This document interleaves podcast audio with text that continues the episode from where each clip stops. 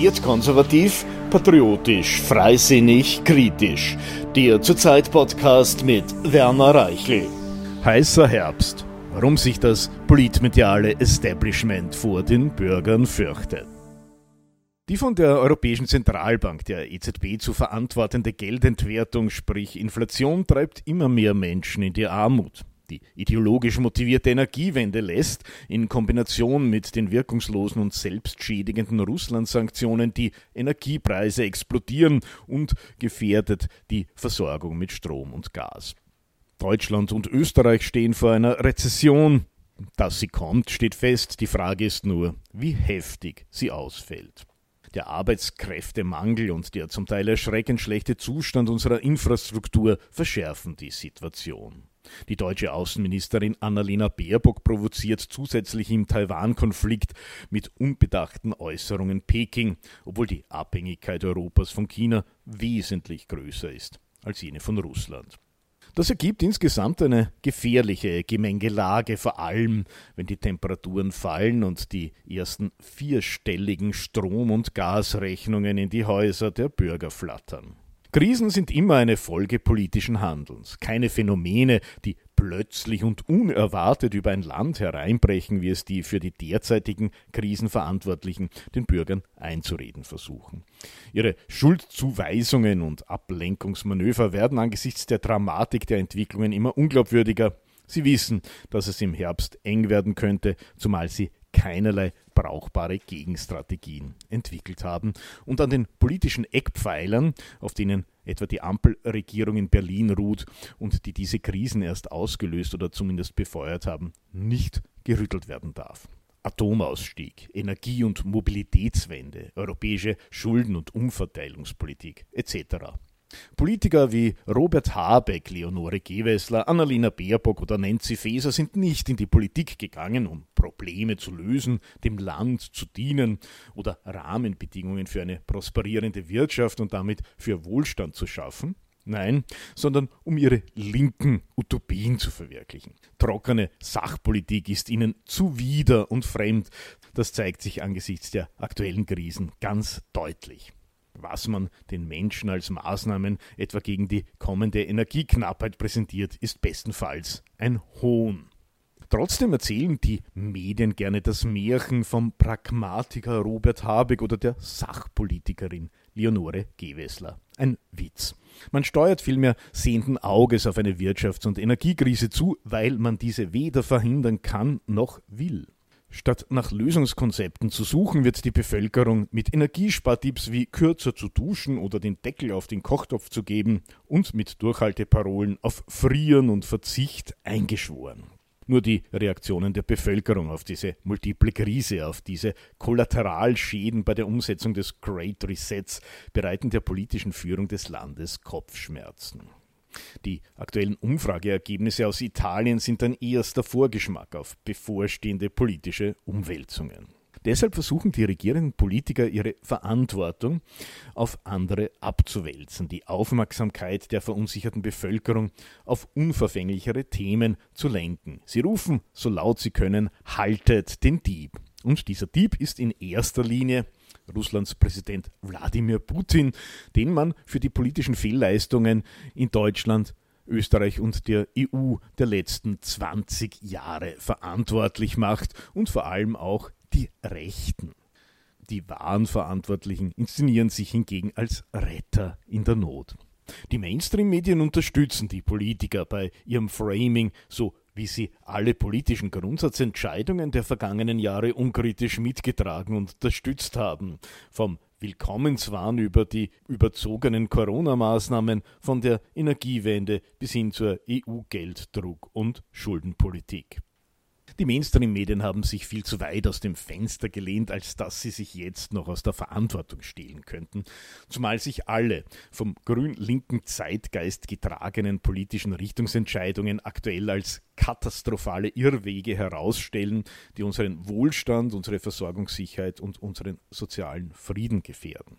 Weil das Versagen der tonangebenden politischen Kräfte und die kausalen Zusammenhänge zwischen ihrer Politik und den aktuellen Entwicklungen, also zwischen Energiewende und Energiekrise, zwischen EZB-Politik und Inflation, zwischen Massenzuwanderung und steigender Kriminalität immer offensichtlicher werden, wird auch das Framing, also die Verzerrung der Realität durch linke Mainstream-Politiker und deren Journalisten immer abstruser und geht immer öfter ins offene Lügen über.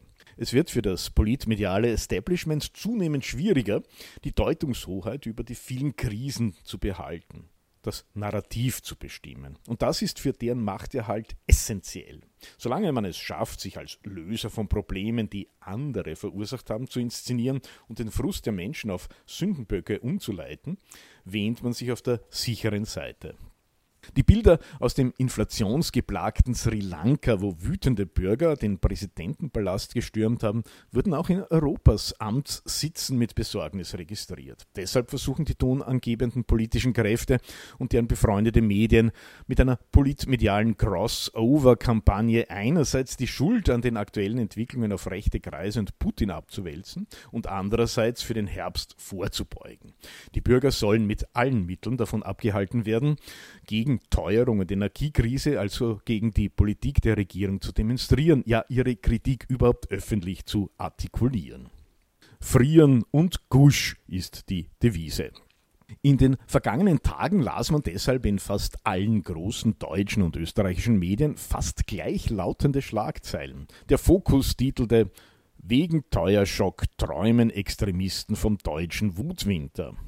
Der Spiegel wie Rechtsextreme die Krise nutzen wollen. Die Welt am Sonntag, Extremisten träumen von deutschem Wutwinter und auch das ZDF schreibt besorgt, Politik und Forschung fürchten, dass rechte Extremisten die Krise und die Inflation für ihre Zwecke ausschlachten könnten. In Österreich liest man mehr oder weniger dasselbe. Der Standard rechtsextreme Netzwerke planen Wutwinter wegen Teuerung und der Kurier, wie Rechtsextreme die Krise nutzen wollen damit auch wirklich klar ist, dass kein anständiger, braver, normaler Bürger jemals gegen die segensreiche Politik der Ampelregierung in Deutschland oder gegen die türkis-grüne Regierung in Wien demonstrieren würde, legt ein sogenannter Armutsforscher in der Tageszeitung Die Welt nach. Er sagt, Arme steigen selten auf die Barrikaden, ich sehe eher Rechtsextremisten. Jetzt sollte es auch der Dümmste kapiert haben. Die Absicht hinter solchen plumpen Einheitsschlagzeilen und Meldungen und Analysen ist offensichtlich.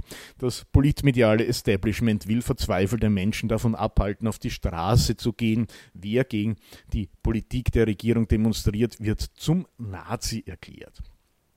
Und das ist der schlimmste Vorwurf, den man in unserer Gesellschaft einem Menschen machen kann und der Ausgrenzung, Kriminalisierung und sogar die Vernichtung der sozialen Existenz nach sich ziehen kann. Hier sind wir bei der berühmten Henne- und Ei-Problematik. Demonstrieren nur Rechtsextreme gegen Inflation und Energiekrise? Oder werden alle Demonstranten, die gegen Inflation und Energiekrise demonstrieren, zu Rechtsextremen? Jedenfalls kommt dieses linke Totschlagargument jetzt flächendeckend zum Einsatz, weil sich die Regierung vor, wie es Baerbock sagt, Volksaufständen fürchtet.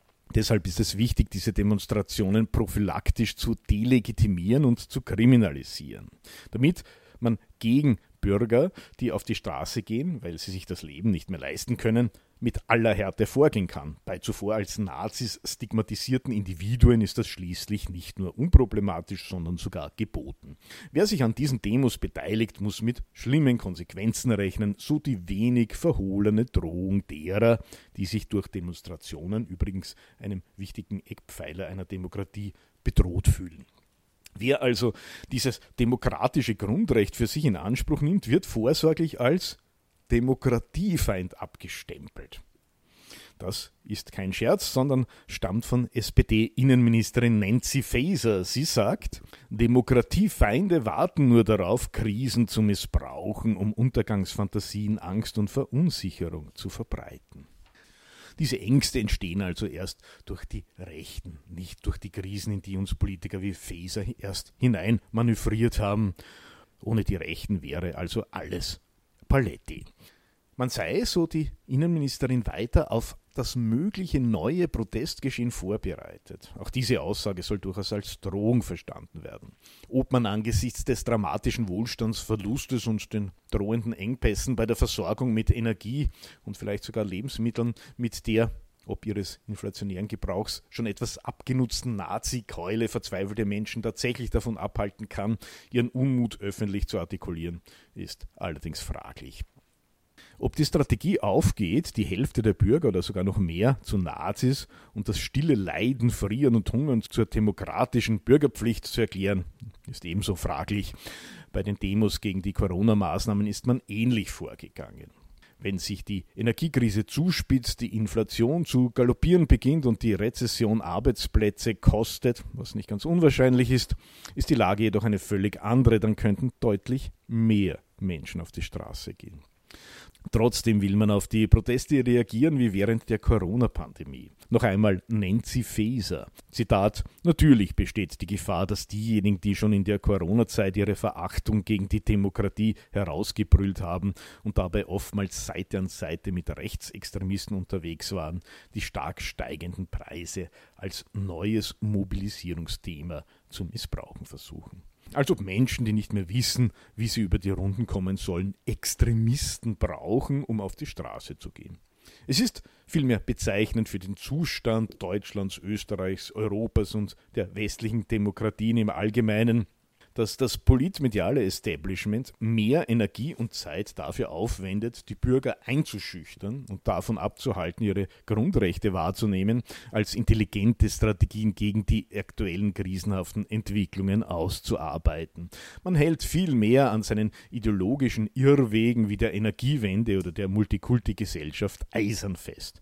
Wer ist ja eigentlich der Extremist und Demokratiefeind?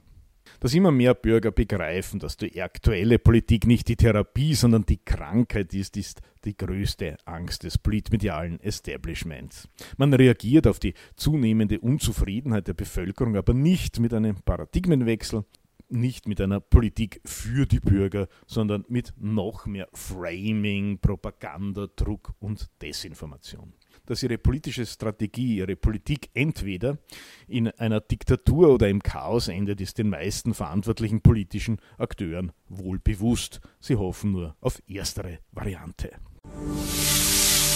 Wird konservativ, patriotisch, freisinnig, kritisch. Der Zurzeit Podcast. Kommentare, Analysen, Interviews, Berichte. Jede Woche neu mit den Journalisten von Zurzeit.